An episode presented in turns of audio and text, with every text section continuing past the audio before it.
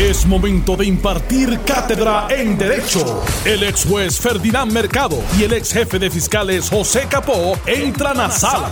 Todos de pie, porque a continuación arranca el podcast de Ante la Justicia. Que le saluda el licenciado Eddie López. Hoy 4 de noviembre, miércoles del año 2020. Me acompañan como de costumbre el ex jefe de fiscales José Capó y el ex juez Ferdinand Mercado. Buenas tardes, compañeros. Muy buenas tardes, saludos a todos distinguidos amigos que nos escuchan en el día de hoy y un saludo muy especial a ustedes dos. Buenas tardes, Eddie, buenas tardes, Ferdinand, y a Falú que está aquí con nosotros. Le preguntaba a Falú si hoy es el Día de los Muertos, el 2 de noviembre, eso fue el 2 de, el 2 de noviembre. Era el 2, el 2 no, es, no, es, el 4. Es que hay distintos tipos de, de muertos, pero mira, este Evidentemente una contienda larga. Ayer tuvimos oportunidad de ser parte de la cobertura, ¿verdad? Y nos salimos un poco del formato de los asuntos legales, pero creo que como parte de, de esa misma línea que llevábamos ayer, eh, es nuestra responsabilidad también, ya que tenemos algunos resultados bastante eh, concluyentes, ¿verdad? Falta una parte, hay unos tres o cuatro resultados que pudiera estar en controversia y pudieran cambiar significativamente, pero son los menos. Eh, ¿Cómo interpretamos a nivel de gobierno? ¿Cómo se hace gobierno con estos resultados que tenemos? Los cuerpos legislativos, las alcaldías, la gobernación, los nombramientos a las agencias. O sea, todo, todos estos resultados inciden en varios asuntos para poder hacer gobierno de cara a a la juramentación del nuevo gobernador eh, y qué pudiera esperarse en este cuatrenio para llegar a acuerdos, para pasar legislación, para hacer llegar el dinero que, de recuperación que tanto necesitamos. Hay, hay un mensaje fuerte en cuanto a la recuperación de los, de los diferentes desastres, no solamente uno, eh, y, lo discutiremos ya mismo. Pues mira, eh, como, como lo apuntaba a Falú, eh, aquí todo el andamiaje político recibió una bofetada, sin distinción. Los partidos eh, tienen que comenzar hoy, después de, levantarse y dejar atrás el sueño, eh, tanto el sueño que les dio la espera de los resultados como el sueño que tenían de viabilizar un programa de gobierno y mirarse por dentro, hacer una introspección de por qué los resultados, en qué fallé, qué pude haber hecho eh, distinto qué el país quiere que yo haga. Y me parece que eso es bien importante, a veces se pierde de perspectiva eh, y uno sencillamente reacciona. Pero aquí hay mensajes, hay muchos mensajes en la manera en que el país votó Primero, no votó la cantidad que debió haber votado. Estamos hablando de que de 40 y 42% de la participación en los partidos mayoritarios de la pasada elección, estamos en 32 y 31. O sea que un 10% se quedó sin eh, votar. Y uno dice, bueno, pero pasaron a los otros partidos. No, no pasaron a los otros partidos porque Alexandra Lúgaro ha recibido hasta este momento 170 mil votos y en, el, en su candidatura independiente ya recibió 175 mil votos. O sea que mantuvo su bloque político ella como eh, candidata.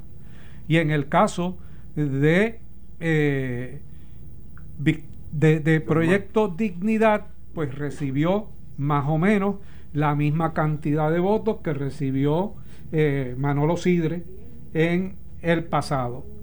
La única diferencia que uno puede eh, resaltar es que María de Lourdes, eh, la candidata al, Senado, Guzmán, o, Santiago Negro. Santiago, María de Lourdes Santiago, recibió 33 mil votos como candidata a la gobernación y Juan Dalmao ha recibido hasta ahora 163 mil votos, o sea, 130 mil votos más. de lo que ella recibió. Así que ahí está esos 100 mil votos eh, de transferencia a la candidatura de Juan Dalmao, pero eso no subsana la eh, merma que hay en los partidos principales. En el año 16 votaron 1.569.000 electores. Votaron básicamente 300.000 más de los que votó eh, ahora. Ahora, ahí puedes tener la diferencia de los cientos eh, del PIB en adición, más la otra mitad, ciento y pico de mil más, que son los que faltan para completar este, la cantidad de, eh, de los 1.5 millones. Eso en términos de la participación. Eh, todavía no sabemos si quedarán inscritos los partidos, tanto el de Victoria Ciudadana como el de eh, Partido Independentista. Yo tiendo a pensar que lo que tenemos pero es que lo que tenemos es la votación de los candidatos. Ah, ok, sí, no, sabemos y, el, voto y, la ley cambió, el la ley cambió, y estamos hablando de el 2.5 del voto íntegro, que eso todavía yo no, no, no tengo claro que, que se haya eh, definido de esa manera. Pero sí lo que tengo claro es lo siguiente. La, usualmente los candidatos a comisionados residentes sacan más votos que los candidatos a la gobernación. ¿Por qué? Bueno, porque eh, los candidatos a la gobernación se abstienen o cambian, varían, hay mixtos, hay... Eh, en este caso, estamos hablando de que Jennifer González ha sacado una, cerca de unos 80 mil votos más que Pedro Pierluisi. Sin embargo, en el caso de Acevedo Vila es prácticamente lo mismo la diferencia son unos 5 mil votos con eh, Charlie Delgado. Lo que significa que eh, en el caso de Acevedo Vila no cargó al eh, candidato, como fue el caso de Jennifer González, sino que el candidato tuvo que cargar un poco a Acevedo, a Acevedo Vila sin conseguir. La carga era muy pesada y no, y no logró superarlo. Pero, pero es interesante que aquí... ¿Qué diferencia hay, Ferdinand, entre, los, entre, entre el número de votos que sacó Acedo Vila en esta ocasión con el 2016? 5 mil votos menos. No, 5 mil votos menos entre Charlie, y, él ahora. Entre Charlie y él.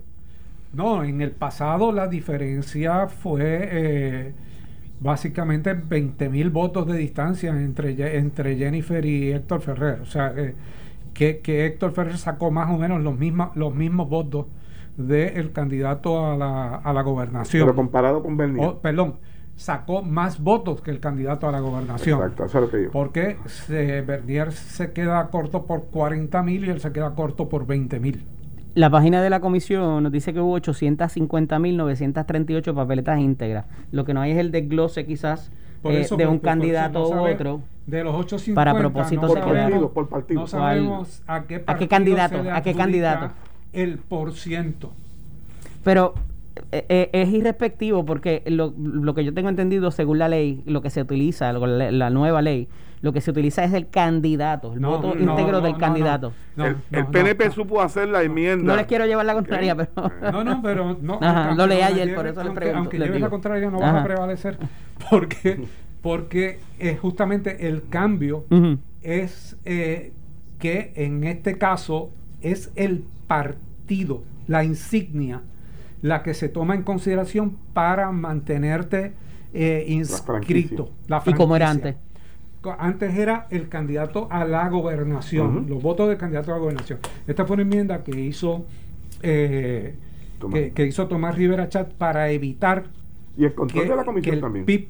Quedara inscrito. Y hay otra enmienda que no te permite que inmediatamente tú comiences la inscripción. Tienes que esperar sí, eso, lo tengo un tiempo. Así que, que tenemos que ver, definir de esos 850 mil eh, cuáles pertenecen al PIB y cuáles a Victoria Ciudadana para saber si efectivamente han quedado inscritos. Porque que hayan llevado candidatos a la legislatura no significa que los hayan llevado por la insignia. Pueden haberlos llevado por candidaturas, que es lo más eh, que, yo creo que ocurrió de esa manera, o candidatura o en el voto eh, mixto por la manera en que eh, han resultado electos.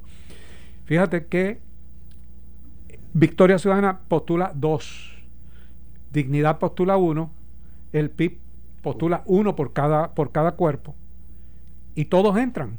Hasta el independiente, Hasta el independiente, todos entran. ¿Por qué? Porque acumulan en toda la isla. Los otros, hay una división que se hizo por sorteo donde van acumulando, excepto que aquí vemos una situación eh, atípica, que es que el candidato Héctor eh, Ferrer sale por encima, muy por encima del resto de sus compañeros, lo que significa que ese voto que se le da a Héctor Ferrer, si bien lo favorece a él, afecta a alguien en, en, la, en la línea que le correspondía de, los, de las asignaciones. Así que eh, eh, esto hay que verlo en, muchas dimensiones, como te decía. El efecto me parece que eh, es importante y es significativo, no desde la entrada a la legislatura, porque hasta ahora la Cámara de Representantes está prácticamente adjudicada al Partido Popular, le falta un voto, un voto, y eso mm, recuerda la situación que atravesó en 1940 con René Arrillaga Torrens y la de 1980 cuando empató el cuerpo con el pacto Colbert-Viera. Así que lo que significa que eh, ese voto lo tendrían que buscar ya sea en el PNP, ya sea en Victoria o en Dignidad para efecto de la Cámara. Algo eh, que tenemos que ver es que el Senado ha logrado más de lo que uno pensaba, porque logró ganar cuatro distritos senatoriales. ¿Dividió en dos? Y, no, divide en uno. Carolina. Carolina.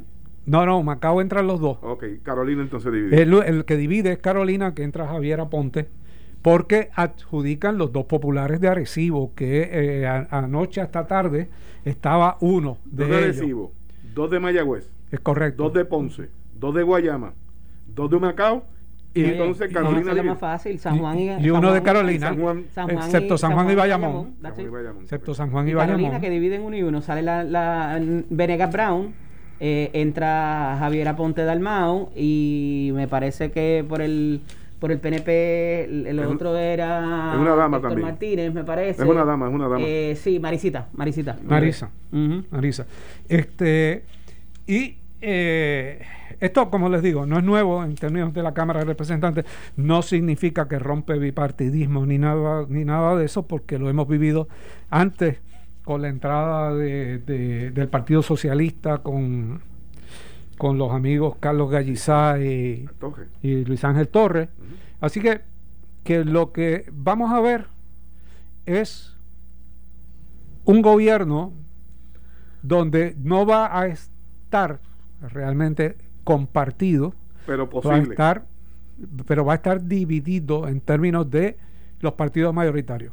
va a estar dividido, no como en el 2004 que tuvo Acevedo Vilá de dos fuerzas eh, del, del, del partido de oposición completa sino un partido, este, una, un gobierno compartido, pero con una variante de partidos, más de uno, eh, en el juego, en el, en el juego político que obviamente va a requerir de movimientos y alianzas. De, de movimientos, de alianza por lo menos con uno, que es, es, lo más significativo hasta ahora en la, Cámara, porque el Senado hasta ahora tiene, tiene 14 votos y, y, y, esa, y eso establece una, una, mayor, una mayoría una mayoría. En el pasado ha habido situaciones donde el, eh, la mayoría ha sido por un voto. O sea que hay, hay experiencias previas en ese, en ese manejo. Ahora, en términos de las alcaldías, hubo como un intercambio de alcaldías.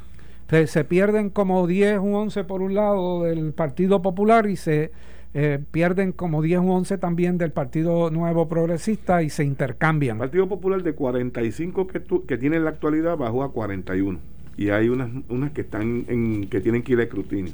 La Culebra creo que es uno de ellos.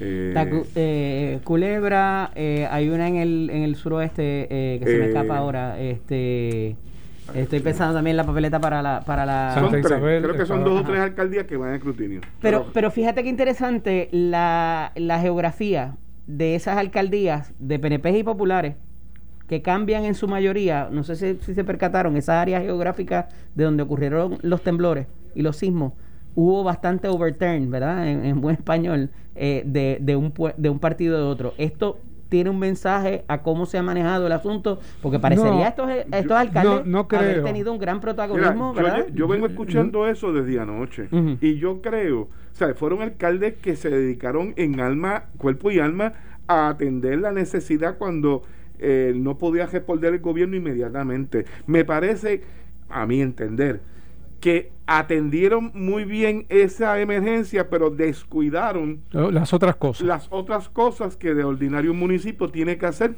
¿verdad? Cada alcalde en su municipio. Me Recibieron que un voto castigo que se lo adjudicaron por la razón que haya sido, pero no necesariamente porque no hayan trabajado para resolver el problema de los terremotos. Tal vez porque se ha tardado demasiado la, la solución.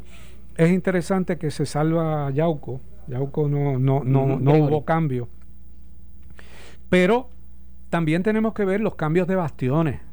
Bastiones importantes de los partidos políticos, porque, muy bien, Ponce, eh, uno puede decir, bueno, cambió porque está en el sur, porque se le adjudica los terremotos, pero ese terremoto llegó Arecibo. hasta, llegó hasta Arecibo. Pero fíjate que ese mismo cambio... y ese terremoto llegó también hasta Humacao. Aguadilla. Sí, pero en esas áreas quizás se sintió un poco más, ¿verdad? Porque han sido más y han seguido y han continuado. Pero fíjate que ¿Qué, cuál, en en esos Arecibo? bastiones... ¿Está temblando? No, no, eh, Laja. Guayanilla, Guánica. Fíjate que arrastraron los precintos y los distritos también. Se llevaron todo, se llevaron todo. Hay un mensaje interesante Se que llevaron que- todo, se llevó el Senado, se llevó la Cámara, se llevó los, los, los, los alcaldes. Pero lo que te quiero decir es que hay algo más allá de los terremotos. O sea, porque el Partido Popular pierde un bastión importante que es el de Humacao y el Partido Nuevo Progresista pierde también el municipio de Arecibo y pierde Aguadilla. En el caso de Macao, Ferdinand, ¿tú piensas que eh, la situación que ocurrió con la entrada luego de la muerte de, de- Marcelo Trujillo. de Marcelo Trujillo, que entra este el vicealcalde, ¿verdad? Y el efecto que tuvo eh, el haber descualificado en la primaria popular a, ¿cómo se llama? A Jaime. A Jaime.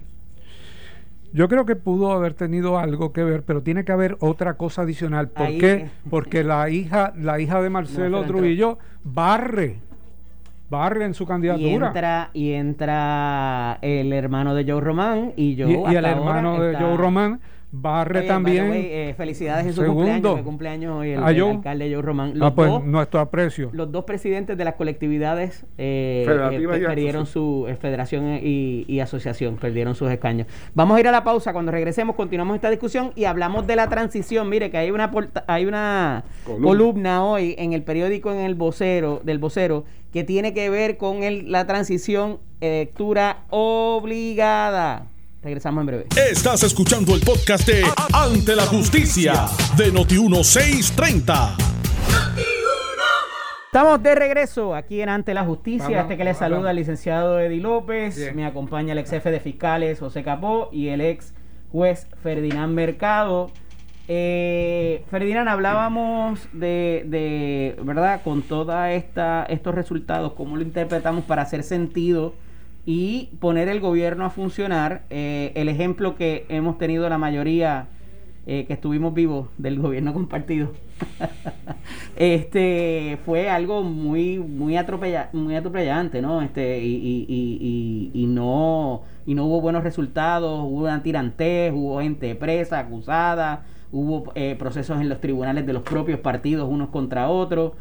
¿Qué tiene que pasar aquí, dados estos resultados o como se perfilan ya, para que el gobierno corra, haya una agenda de gobierno, haya los, los, los- los- proyectos en Cámara y Senado corran y funcionen, sin que todo el mundo tenga que estar yendo al tribunal y peleando unos con otros, haciendo conferencias de prensa, de que tú no me quieres aprobar esto, eh, yo no te quiero aprobar esto, mira lo que están haciendo, me aguantaron el presupuesto, me están haciendo este tipo de acercamiento y demás. Pues mira, lo primero que deben haber son entendidos de buena fe depende mucho de la, de la actitud de las personas que están a cargo de. O sea, va a depender mucho, mucho de qué actitud asuma el gobernador. Eh, vi que Pedro Pierluisi fue bastante conciliador eh, cuando se presentó al país y si lleva esa tónica, pues le debe salir bastante bien. Hay que esperar quiénes van a presidir los cuerpos legislativos para ver también si, si tienen ese aire conciliador que les permita entrar en negociaciones para viabilizar un programa de gobierno. Dijo eh, Pedro Pierluisi que inclusive él estaba dispuesto a, a tomar cosas positivas de los programas de gobierno de los contrincantes. Bueno, si es así, pues ya tendremos la oportunidad de verlo. Ahora, no seamos ingenuos tampoco. Estamos hablando de partidos políticos, tienen que establecer su cabecera de playa, su fiscalización y las conferencias de prensa las vamos a ver todos los días. O sea, no, no, no pensemos que porque eh, se pueda dialogar no se va a diferir de, de, diversas instancias y no se van a hacer acusaciones. Lo importante es que sea gobernable el país dentro de esa circunstancia. Lo mismo, este eh, yo creo que los primeros días siempre, este, en los primeros días, meses, semanas, meses, todo es, como dicen, pitches and cream, eh, mucha cordialidad, pero una vez usted, como bien señala Felina, en la cabeza de playa, para los que son militares, usted, eh, hasta aquí, aquí estoy, el mandato es mío. Y el otro le contesta así, pues el poder entonces envía la legislación porque también yo sé, la evaluación es mía. Y así empiezan en la primera. ¿En qué momento eso va a llegar? Dios quiera que no, que ahora con esta nueva situación de que no es meramente una sola oposición, sino varias oposiciones, partidos de oposición, pues obligue tanto a los rojos como a los azules a tener claro, a tener claro que ya el pueblo, el mensaje de esta elección, si usted se pone la de estar guerreando, ¿verdad? Acomodándose a su, a su agenda, pues le van a pasar factura. Durará cuatro años y le van a pasar facturas, como hicieron en esta ocasión. ¿Cuál es la movida natural? Ahora, ¿quién va a buscar a quién? ¿Quién debería buscar a quién? El que lo necesite. Hay tres, cuatro frentes. Va a ser el que lo necesite en el momento que lo necesite. No podemos adelantar quién va a buscar a quién desde ahora, eh, porque la realidad es que se da de acuerdo a circunstancias. Hay, hay algo que yo quiero eh, puntualizar. Ayer yo escuché a Pedro Pierluisi hablar de que eh, va a haber jefes de agencia que se van a quedar en sus posiciones. Hmm. Él está obviamente previendo, si el Senado no me responde, si el Senado no es popular, no es PNP, pues voy a tener problemas para los nombramientos que voy a realizar. Por lo tanto, voy a dejar gente o voy a propiciar que se nombren ahora personas y se confirmen en sus posiciones, ya que tengo el control legislativo, y eh, dejarlos cuando yo tome posesión, porque entonces no tengo que enviarlo a, la, a la legislatura. Bueno, no tiene que dar esa pelea porque hay decisiones que han dicho que hay, puede haber continuidad y no necesita eh, eh, remitirse de nuevo el nombramiento pero eso no excluye que haya un caso de nuevo presentado ante el tribunal cuestionando eso como una estrategia política para evitar que ejerza el poder el nominador, el eh, no el nominador, que es el poder de confirmación, el Senado de Puerto Rico. Así que ahí pueden estar de las primeras discrepancias y las primeras conferencias de prensa que tú eh, atisbas. Claro. Eh, para propósitos de lo que es la transición, este, que escribes la columna de hoy en el vocero, eh, muy acertada, muy bien escrita, ¿verdad? Eh, y, tiene mucho que ver porque a pesar de que quizás uno pensaría que pudiera ser más, más complicado si fueran dos partidos distintos, aquí han pasado cuántas cuántas administraciones en estos últimos dos años, un año y medio. Bueno, Técnicamente han pasado muchas administraciones, pero dos han sido procesos de transición. Uno, la transición que hubo entre eh, Ricardo Rosselló al salir, que estableció curiosamente una transición con la hoy gobernadora, pero también entregó las carpetas de esa transición a Pedro Pierluisi. O sea, Pedro Pierluisi sabe cómo estaba el gobierno a agosto 2 del pasado año. Así que eh, ahora entra a otro proceso donde tiene que nombrar por lo menos 10 personas en las áreas vitales que eh, requiere la ley para actualizar aquello que le dio Ricardo Rosselló, que no necesariamente estaba bien. Eh, vamos, vamos a estar claros, aquello es lo que se informó en aquel momento. Ahora hay que validarlo y no importa que sean de la misma administración, porque ya hemos visto situaciones de transición de las mismas administraciones. La vivimos en el 2004, cuando Sila Calderón abandona el gobierno y es la primera vez que se pone en función la ley de transición y entra Aníbal Acevedo Vilá. Y vimos los cuestionamientos que se hicieron por parte de la administración de Acevedo Vilá a la de Sila eh, Calderón, así que podemos ver los cuestionamientos y más aún cuando la gobernadora no respaldó, no, no se trata realmente de la misma administración, aunque sí es el mismo partido. Así que veremos los cuestionamientos, los interrogatorios para ver lo que se ha hecho y lo que él pueda señalar que se hizo mal, eh, que no afecte mucho a su partido, pero que afecte a la gobernadora saliente. Y eso lo vamos a ver en, en el camino. El proceso de transición es necesario, la ley se hizo porque eh, se abandonó aquellos diálogos que se daban desde el 68 hasta el 2000, que eran de buena fe, donde se imponían los hombres de Estado sobre los políticos, donde hubo transiciones entre Carlos Romero Barceló y Rafael Hernández Colón, enemigos acérrimos en el área política, pero pudieron establecer eh, diálogos para las transiciones adecuadas. Y eso no sucedió cuando salió Pedro Rosselló del gobierno eh, porque no quiso cooperar. Y entonces hubo que eh, tener unas vistas públicas, recordarán ustedes, bastante tensas, bastante fuertes, eh, presididas por Vilá del Corral y por Cantero Frau en aquel, en aquel momento, transmitidas a través de los canales de, de televisión del Estado. Después de eso se han dado otras transiciones más llevaderas de acuerdo, de acuerdo a la ley, pero hay detalles que no se preguntaron en una y otra administración que generaron problemas posteriormente. Y entonces eh, hay eh, planteamientos de me entero por primera vez, eso no salió en transición. Bueno, pues la manera de no enterarse por primera vez es hacer un buen interrogatorio de transición sobre los informes y sobre lo que no está en los informes. Y Ferdinand, sobre todo la buena fe. digo esto, la buena fe. Eso es vital. Eso es vital porque el propósito, como bien tú señalas, es ese. Este es un tema que ya lo vimos, tú mismo lo habías traído aquí en este programa, eh, ya se había tocado en dos ocasiones, ¿verdad? Me parece acertado eh, que aparezca en el día de hoy, eh, porque te hizo una radiografía exactamente de cuál es el proceso, ¿verdad? Pero yo te digo que tiene que ser buena fe, porque normalmente, aunque hay, hubo señalamiento, y tú trajiste el ejemplo del 2004, pero ciertamente cuando es entre, entre el mismo partido la transición, pues, puede haber algo que se señale, que no esté allí, pero por lo general el gobernante, eh, si bien puede hacer algún señalamiento o su equipo, nuevamente eh, no transgreden el ir a lo personal con el candidato anterior.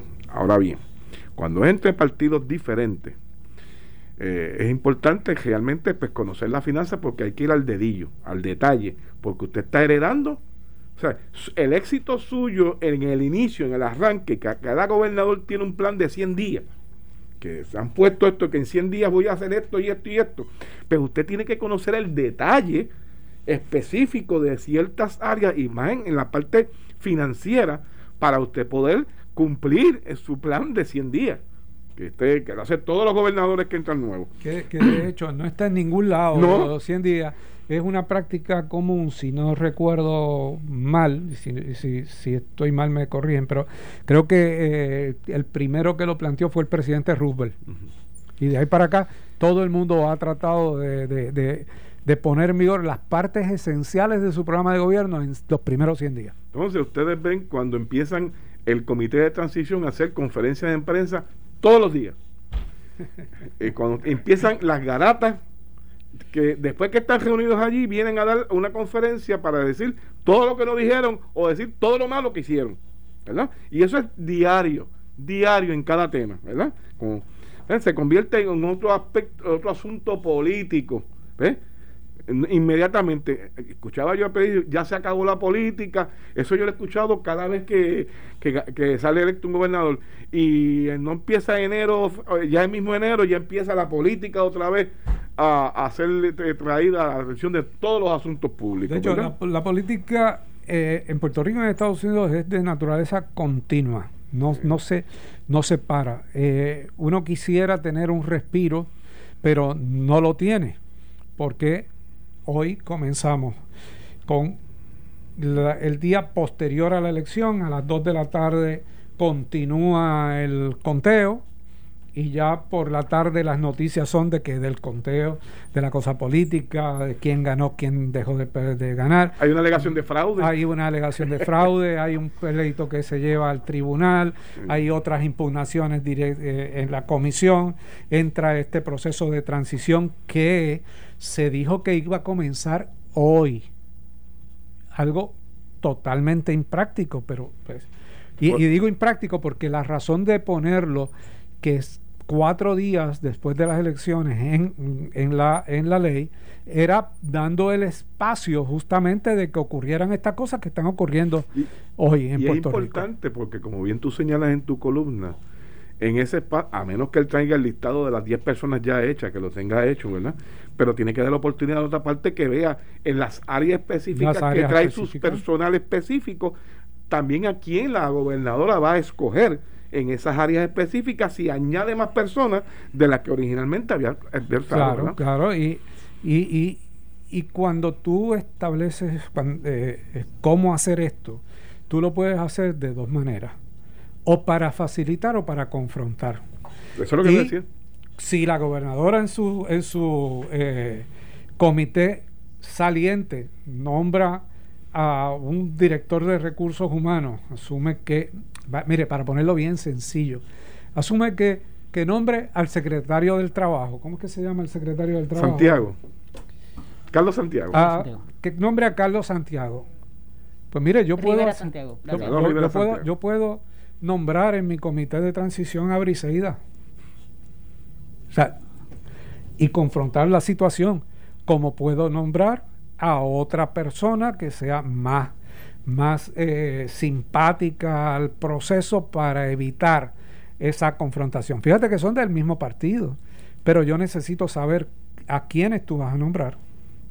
Eh, además de los que ya están designados por ley, como el secretario de Estado, el, del el de Hacienda, el de Transportación y Obras Públicas, eh, porque, porque así es que se da esto. Y eso requiere pues unos días, aparte de que la ley lo mandata. No es que no inventó. Claro, aquí pues por acuerdo de las partes se anticipa que realmente lo más que puede haber el diálogo de hoy, si es que se reúnen hoy, es saludarse y decir, pues mira, este dame un día para entregarte un listado y, y, la otra persona piensa y entregame el tuyo, ¿verdad? y más o menos em, em, algunas reglas de juego, ¿verdad? Toma el site y entra que todos los informes que están aquí, aquí están aquí.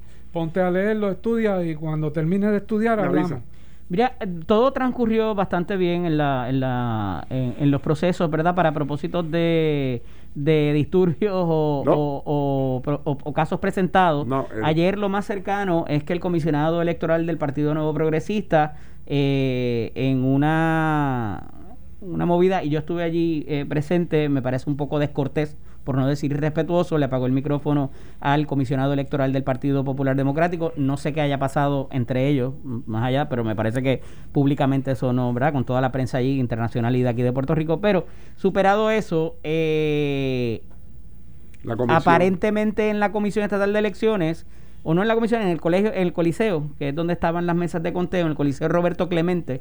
En la, eh, Junta que está contando ah, los votos adelantados. Habían alrededor de 38 mesas que todavía se estaba contabilizando y habían otras 12 mesas que eran las mesas especiales de, esta, de estos votos que no, no se podían identificar bien y que estaban contándolos a mano para ponerlo en palabras sencillas.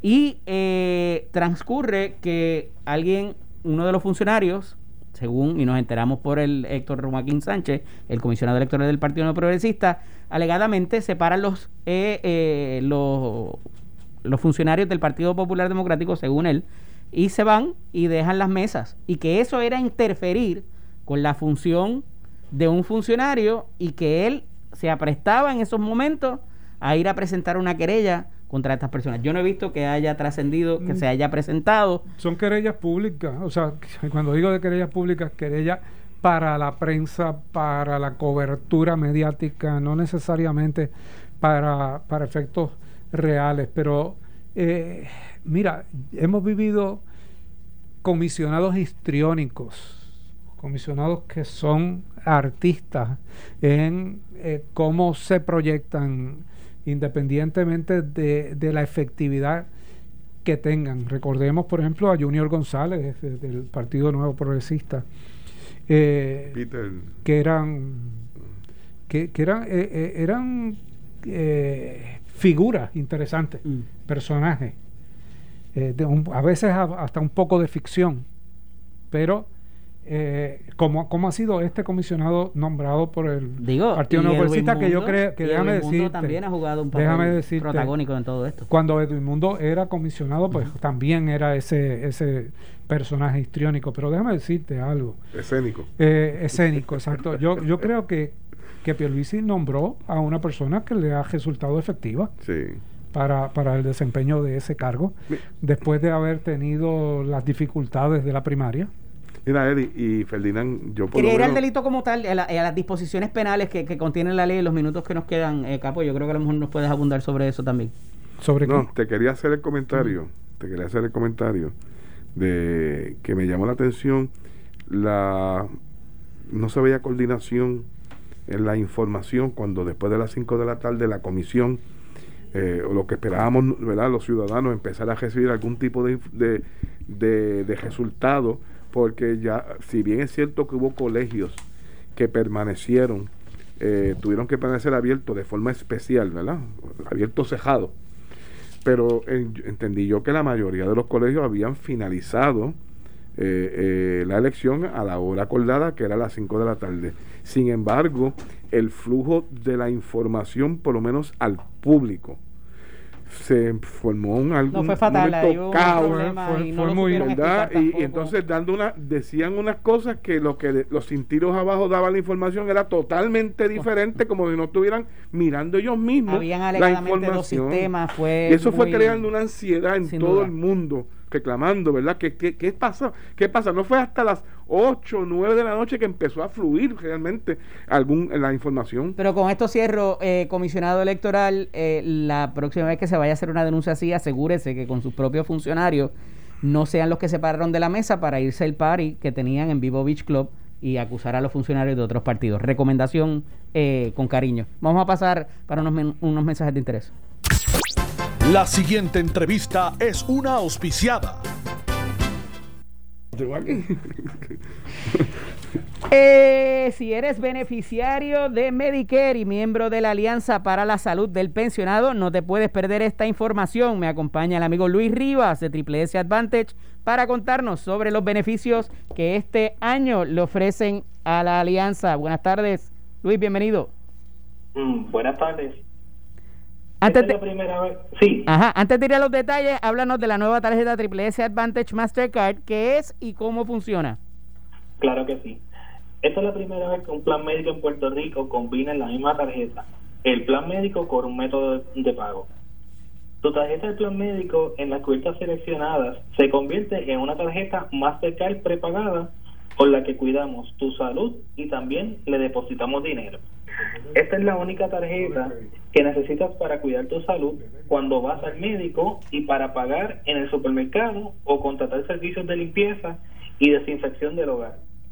Esto, con la fortaleza de nuestra gran red, con más de 13.000 proveedores, no hay nada más que buscar.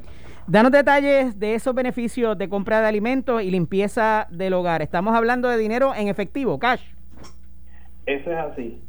Para los miembros de la alianza cuentan con distintas cubiertas que cuentan con hasta 4 mil dólares al año para usarlos en compra de alimentos, pagar la entrega y contratar servicios de limpieza. Lo importante es que como afiliado tú aplicas ese dinero como quieras. Lo que lo puedes dedicar todo en la compra de alimentos o a la limpieza. O lo puedes dividir como desees. Tú decides. Y lo mejor es que aunque esa cantidad sustancial no tienes que sacrificar tu beneficio de salud para tenerlo. Además, estos beneficios son un gran apoyo para los cuidadores que muchas veces se encargan de estas tareas. Es importante aclarar que este beneficio no es dinero en efectivo. Se utiliza específicamente para pagar la compra o contratar servicios de limpieza y no cuentan como un ingreso. Esa parte es importante eh, porque también muchas veces pensamos que va a afectar nuestros beneficios de salud. Cuéntame de eso.